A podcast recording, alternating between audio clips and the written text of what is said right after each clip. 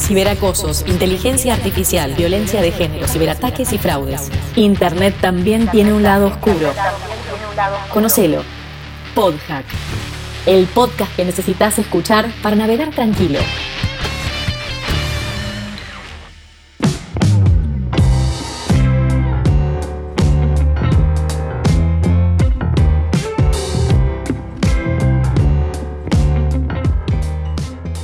Buenas a todos y a todas y bienvenidos a un nuevo capítulo de Podhack. Hoy vamos a sumergirnos en esta aventura que tiene como destino nada más y nada menos que explorar un nuevo mundo virtual, el metaverso. Antes de comenzar, quiero presentarme y agradecer a todos los que nos están escuchando. Mi nombre es Lucía Tenaglia y hoy me acompaña Nicolás Díaz. Los dos somos miembros del staff de OCD. Hola Nico. Hola Lu, ¿cómo andás? Bueno, creo que hablo por los dos cuando digo que compartimos el honor de estar acá, la intriga y las ganas que tenemos de empezar la entrevista y darle la bienvenida a nuestro invitado de hoy. Sí, la verdad que comparto tus palabras, es un orgullo tener hoy con nosotros a Juan Corbalán, abogado, neuquino, co-founder y además director del Laboratorio de Innovación e Inteligencia Artificial de la UBA. Y va a ser nuestro capitán en esta aventura. Juan, bienvenido, gracias por estar con nosotros y dedicarnos tu tiempo. Gracias, Nicolás, gracias, ¿cómo están bien? Bueno, un gusto estar acá. Gracias por la invitación y, me encanta el podcast. Este episodio, Juan, eh, de Podhack se llama Exploramos el metaverso. Pero contanos un poco vos, ¿qué es y qué no es el metaverso?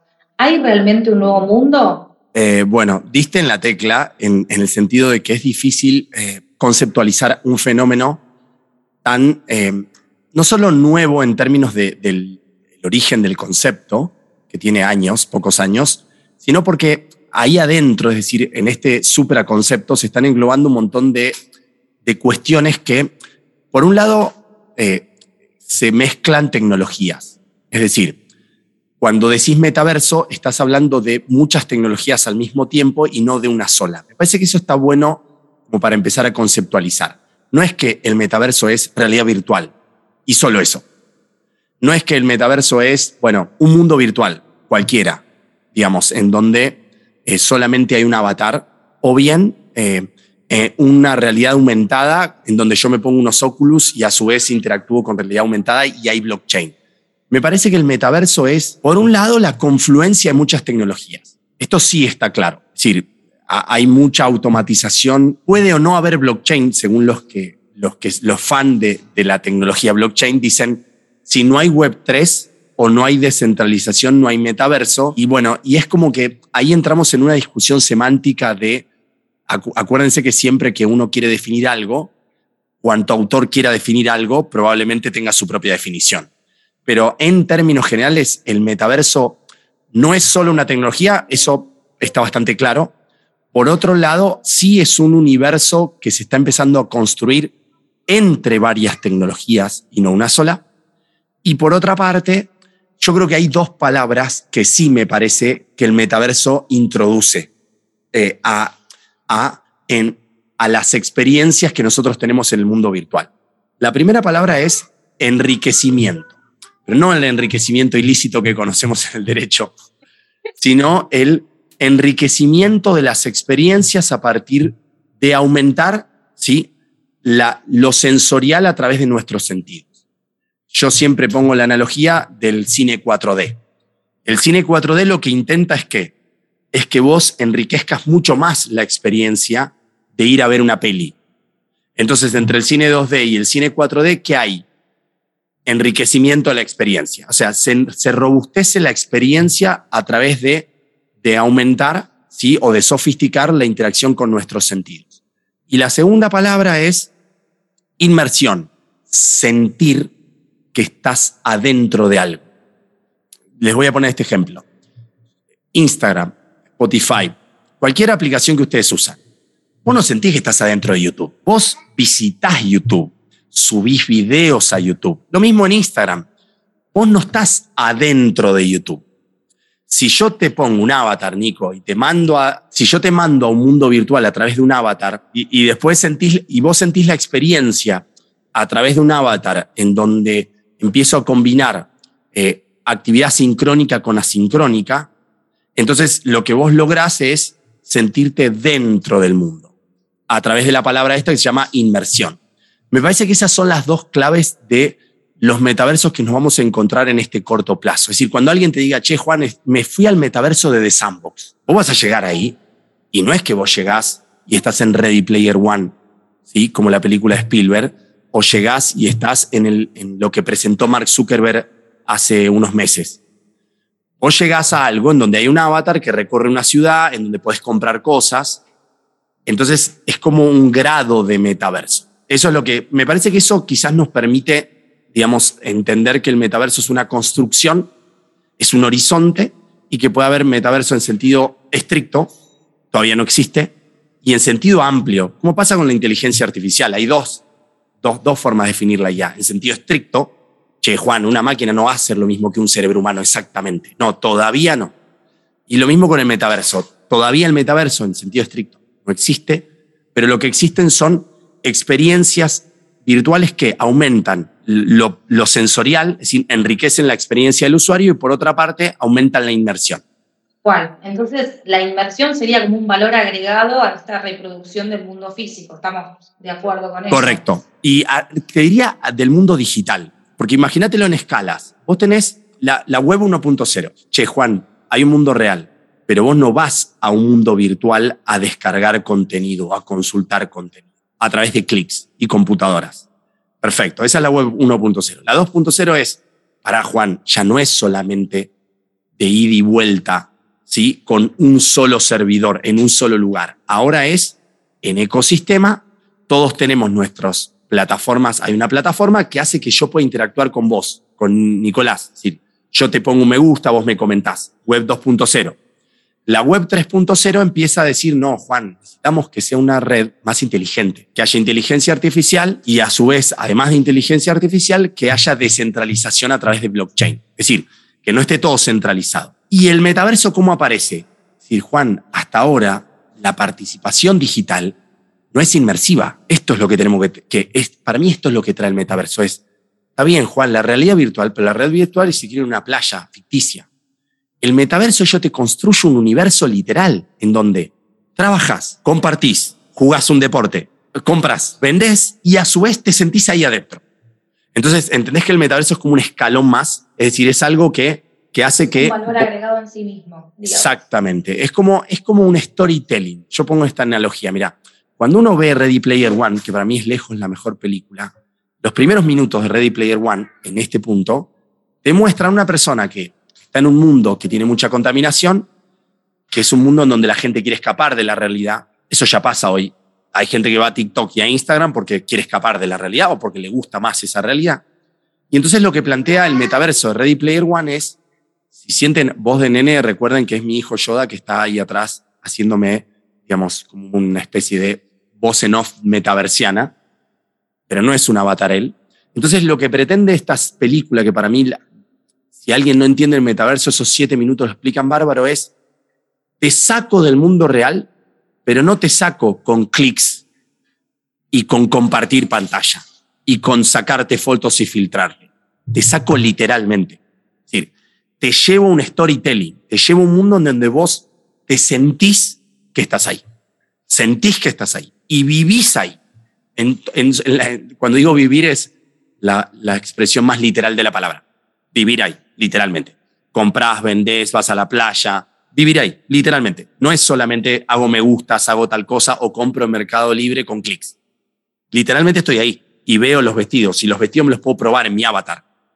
Es yo no puedo probarme los vestidos Mercado Libre hoy en mi casa o una cartera o algo, porque primero la tengo que comprar o eventualmente la tengo que probar. Me tengo que desplazar físicamente. Yo podría ponerle un vestido a mi avatar o un pantalón a mi avatar. Verdad que es impresionante. Es re interesante esa película que mencionaste, la, la miramos y, y, te da mucha concepción práctica de lo que va a ser el metaverso.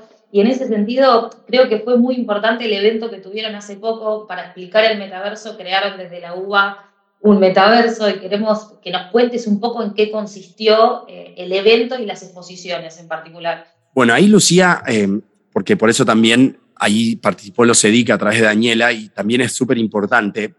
Acá hay, yo veo dos fenómenos que van a ir apareciendo y también les, recomiendo otra serie que está en Netflix que se llama The Code, que es la historia del juicio que le hacen a Google ¿sí? por el Google Earth, que lo inventaron supuestamente unos alemanes, perdieron el juicio, en realidad no lo habrían inventado ellos, pero ellos dicen que inventaron el Google Earth. Y entonces a partir de eso, a partir de eso eh, hay una buena, eh, digamos, explicación de cuáles son los primeros conflictos que empezaban a aparecer en Internet, que no se entendía muy bien hacia dónde iba a ir la Internet en los fines de los 80 y principios de los 90. Se pensaba una cosa, pero no se sabía cuál iba a ser el futuro de Internet. A mí me parece que ahí hay dos, eh, por eso que esta serie está buena, porque recrea un poco la discusión que se va a venir. Hay dos fenómenos que van a empezar a, a, a plantearse y que está bueno que empecemos a pensar, ya sea desde el derecho y desde disciplinas afines, cómo empezar a abordar. El primero es, los humanos no estamos acostumbrados a interactuar a partir de identidades, ¿sí? Identidades que, que están, lo que se llama, digamos, desde el punto de vista biológico, eh, es algo que nos, nos va a cambiar dramáticamente la autopercepción. Es decir, yo me puedo poner una foto, hoy me pongo una foto y un icono cuando voy a una red social, aunque me haga una red, aunque me cree un usuario falso, pero en definitiva, yo puedo representar mi identidad de otra manera. Pero esa otra manera, también existía el seudónimo en la imprenta, es una manera en donde trastoca mi identidad, pero no en un sentido muy profundo. Cuando yo voy con un avatar ultra realista, ¿sí? a un metaverso, o cuando voy con un avatar en donde yo me percibo de determinada manera o pongo un avatar que sea parecido a mí, pero no es exactamente igual a mí porque es una caricatura, y ese avatar empieza a tener una identidad, es decir, es reconocido en un mundo virtual, lo que va a empezar a pasar es que nuestra identidad va a transformarse de manera exponencial. Nosotros no estamos preparados para eso. Si, ya hoy nos cuesta proteger las identidades, si sin que se hayan transformado en, función de la autopercepción, imagínate lo que nos va a costar proteger ni siquiera una. Porque Lucía, Nicolás, vos puedes tener 30 avatares y los 30 te representan. Aunque tengas un IP, aunque tengas un, número que sea tu, tu, código de identificación interoperable, hagamos de cuenta que esto ya existe y que esté en una red blockchain, pero eso es lo que va al, al linkearte con Nicolás y con Lucía. Pero el problema viene en cuanto a qué protejo, qué discriminación protejo. ¿Cómo? Porque ya no es solo a Nicolás y a su aspecto estético. ¿Cómo hago para proteger a los 30 avatars de Nicolás que se autoperciben a través de Nicolás, pero ya tienen una interacción en el mundo? Y a su vez, ¿qué significa eh, todos los delitos que ya existen para los humanos biológicos? ¿Cómo hay que repensarlos para los problemas que se van a dar entre avatars. Yo creo que ahí está lejos el problema, el desafío, no, no el problema, el desafío más grande. Te hago una pregunta, Juan, hablando de esto, del tema de los avatars y demás. Estuvimos probando la, versión beta del, metaverso, de la UBA. Y bueno, justamente yo elegí ser, ser un robot, pero teníamos varias opciones de, avatares. Eh, justamente en esto tuvieron en cuenta a la hora de la creación de la identidad de, estos personajes. ¿Qué fue lo que pensaron? Bueno, ahí, Nico, yo creo que ahí, ahí está bueno este, esta pregunta porque más allá de que yo todavía no había llegado al metaverso de la UBA porque estaba planteando estos dos desafíos que parecen para mí, porque al principio los metaversos, como, como se requiere mucho dinero y mucha inversión, y como es difícil armar un storytelling con software, un storytelling en donde vos tengas todo, playa, trabajo, todo, es súper difícil y súper costoso. Es como imaginarte la Internet en los 80. Era muy costoso hasta lo que es hoy la Internet. Va a llevar 20, 30 años llevar esto adelante. Entonces, el primer desafío es cómo planteás vos el mundo virtual en términos de derechos. Entonces, para mí este es un buen ejercicio. Por ejemplo, tomo tu ejemplo de, valga la redundancia, respecto de nuestro metaverso o esta primera versión inicial, el prototipo. Si vamos a, hacer avatars que representen a las personas, los avatars, ahí tenemos, teníamos dos, dos eh, opciones. Una opción es el ultrarrealismo, se llama computación ultrarrealista. Hay ya una, una área de gente que lo que hace es hacer que exactamente la realidad sea replicada en entornos virtuales. ¿Sí? Esto se llama computación ultrarrealista. Vos ahí tenés un vertical de esto, una subespecie que es el avatar ultrarrealista, que es, Nico, yo voy a tratar de que el avatar casi ni se diferencie de vos, que no tenga ninguna diferencia respecto de vos. Entonces, en esta lógica ultrarrealista, eh, para mí el desafío del ultrarrealismo es primero, como vos vas a tener un gemelo ¿sí? digital, no sos exactamente vos, pero es tu representación fiel. Algunas personas dicen que se proyectan todos tus derechos, literalmente, ¿sí?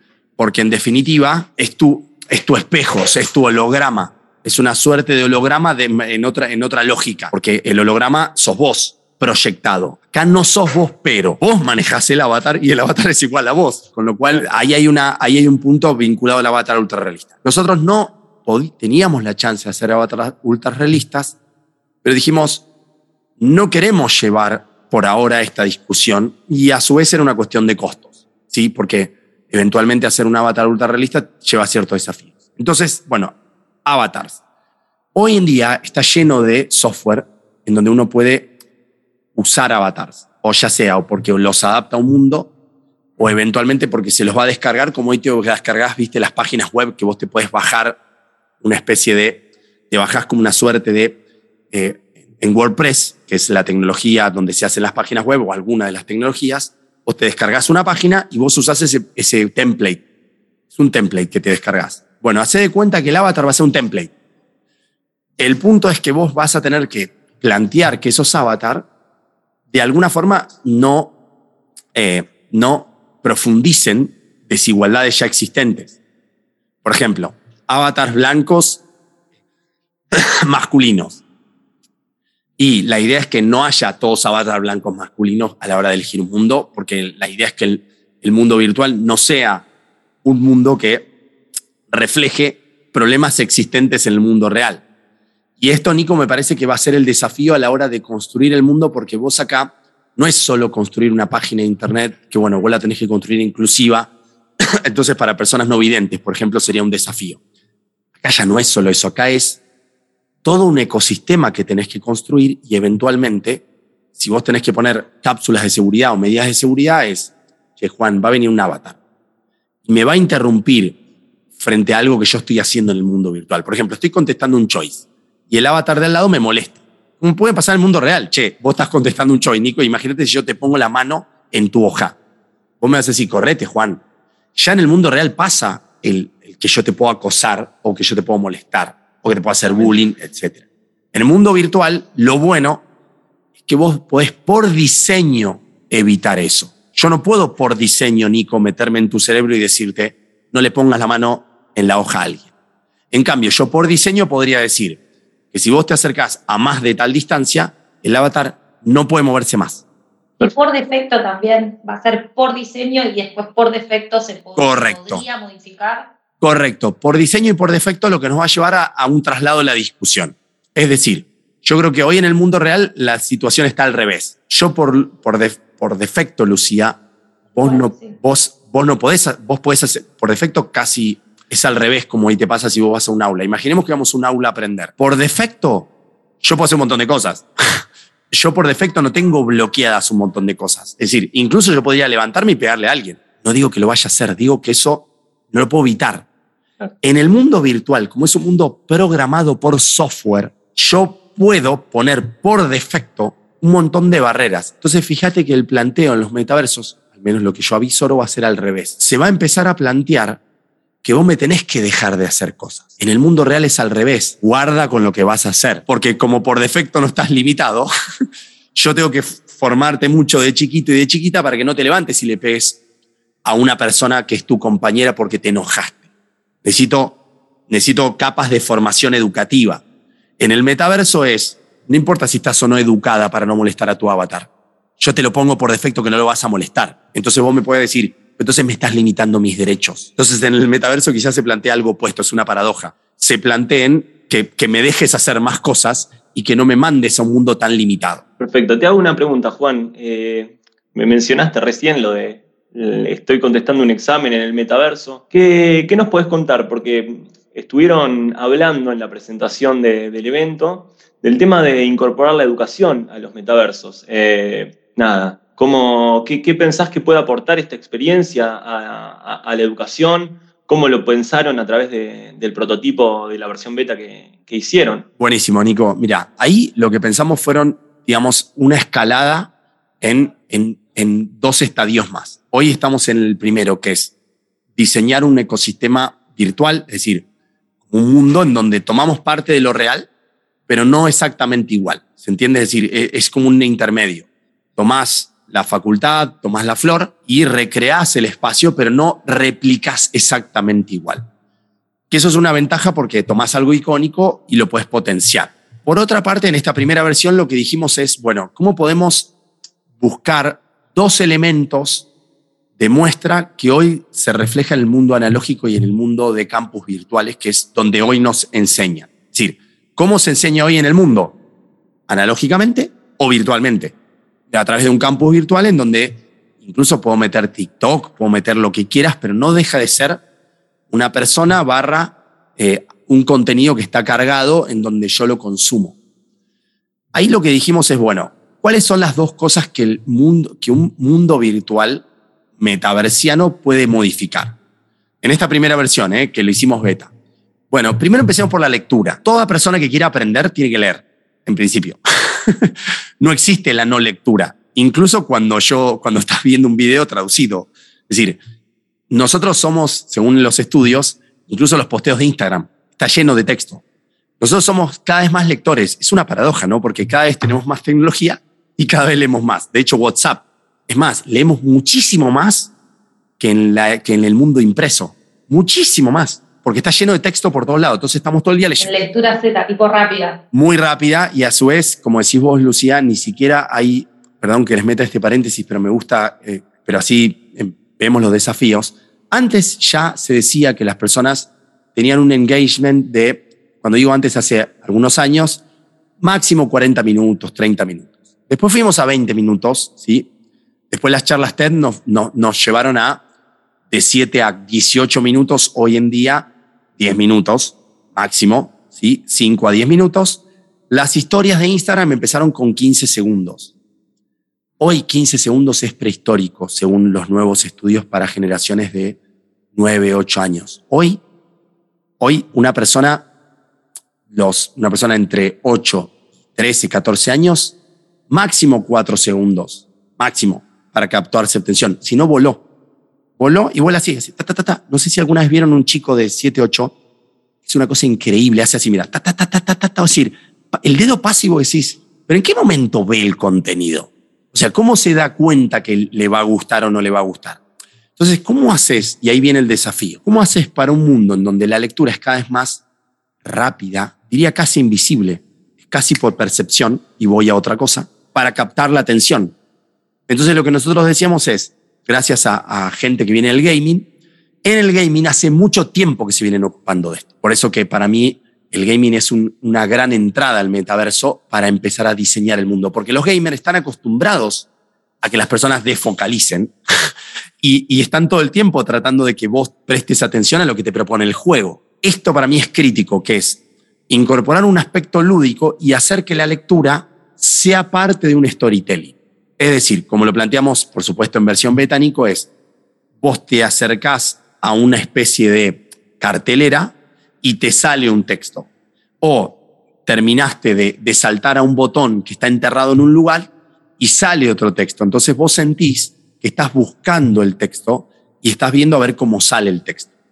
Y esto aumenta las chances que prestes atención. Ya hay algunos estudios que dicen, si quieren, después se los puedo pasar para los oyentes y las oyentas, se los redistribuyen, que dicen una universidad española, dice que casi cuatro veces más se presta atención en un entorno virtual tipo metaverso.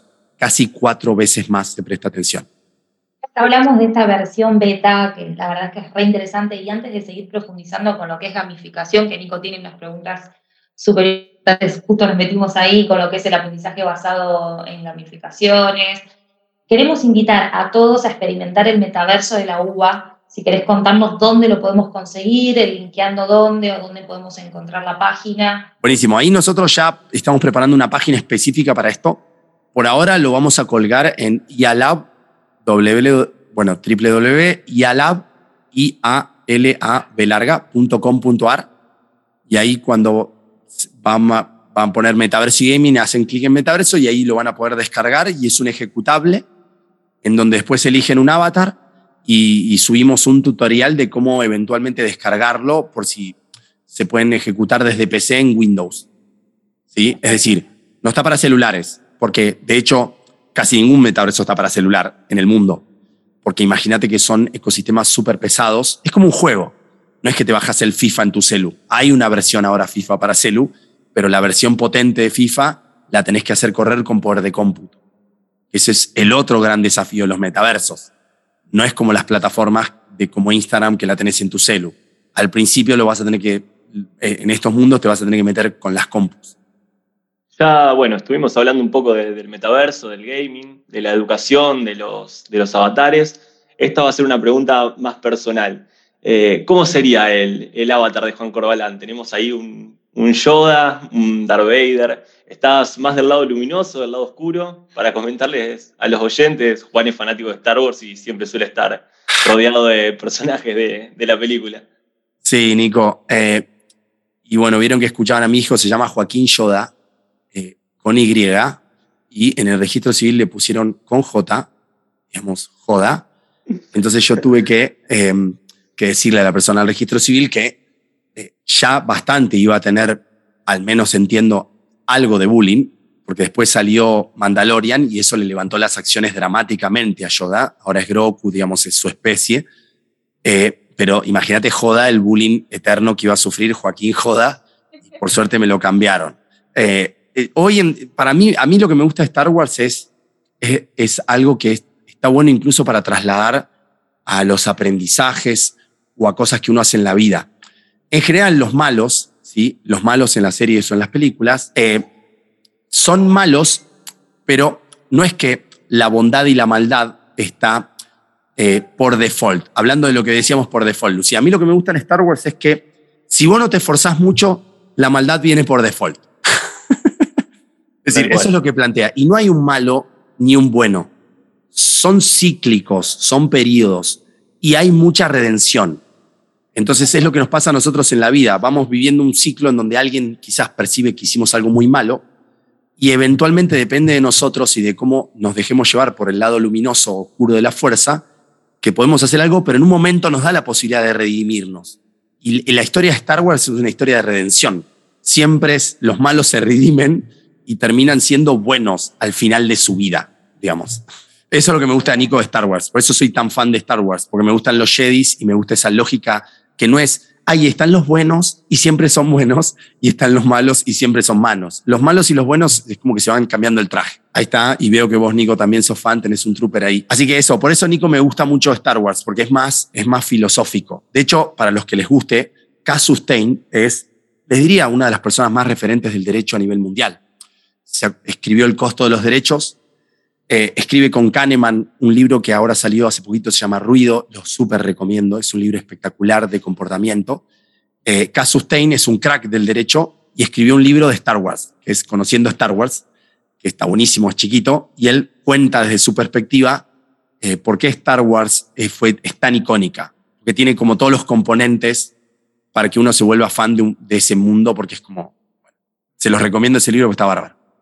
Gracias. Juan, espectacular todas las recomendaciones. La verdad, un placer. Te agradecemos un montón haber contado con tu presencia. Es increíble. Nos quedaron varias preguntas sí, obvio. en el tintero, pero aprendimos un montón. Eh, y por hoy estamos llegando a destino. Te queríamos hacer una última pregunta, de, de, que por ahí ya lo, lo adelantaste un poco, de cuáles serían los desafíos que tenemos por delante para comprender e incorporar a la sociedad esta nueva herramienta que es eh, el metaverso. Yo creo que son tantos, son tantos que eh, es como, yo creo que habría que hacer una analogía, como siempre decimos con Dani, eh, cuando se le empezó a prestar atención al cibercrimen. Digo porque la mayoría de los oyentes las oyentas deben ser penalistas, me imagino. Eh, en general, em, el derecho, por eso yo tengo una, una, relación muy, muy modo Star Wars con el derecho. Amo el derecho, pero a veces es como que me da mucha bronca el derecho, pero a las dos al mismo tiempo, porque somos muy reactivos, muy reactivos. Llegamos muy tarde a las cosas. Yo no estoy diciendo que lleguemos temprano, porque es obvio que el derecho por default, como nos ocupamos de hacer cumplir reglas, es como los defensores. Es obvio que eh, no estás ocupándote de hacer una industria, no estás ocupando de, de hacer una empresa, ni de construirlo al metaverso. Vos te ocupás de los delitos del metaverso, vos te ocupás de lo que funciona mal en la sociedad, mucho más los penalistas. Entonces, lo que yo propondría es si, si el cibercrimen llegó mínimo 15 años tarde, o sea, estamos de acuerdo que el observatorio y eso que Daniela llegó bastante temprano, debimos llegar 15 años antes, mínimo, ¿eh? Si en los 2004 ya tendríamos que haber hecho un observatorio barra un, diplomado en cibercrimen, porque ya estaba instalado el tema, lo que pasa es que no escalaba tanto. Yo creo que en Metaverso hay que hacer un poco lo que estamos tratando de hacer. Ya armamos un diplomado, ya estamos empezando a explorar para qué? Para no llegar tan tarde, para que ya empecemos a discutir los delitos, porque si no, siempre llegamos 20 años tarde a todo.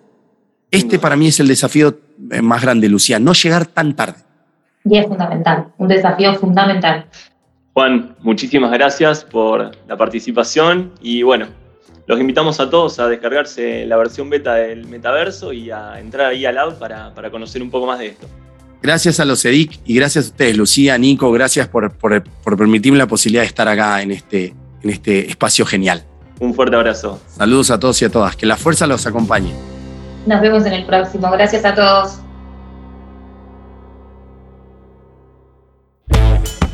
Podhack fue una producción de los EDIC de la Facultad de Derecho de la Universidad Austral.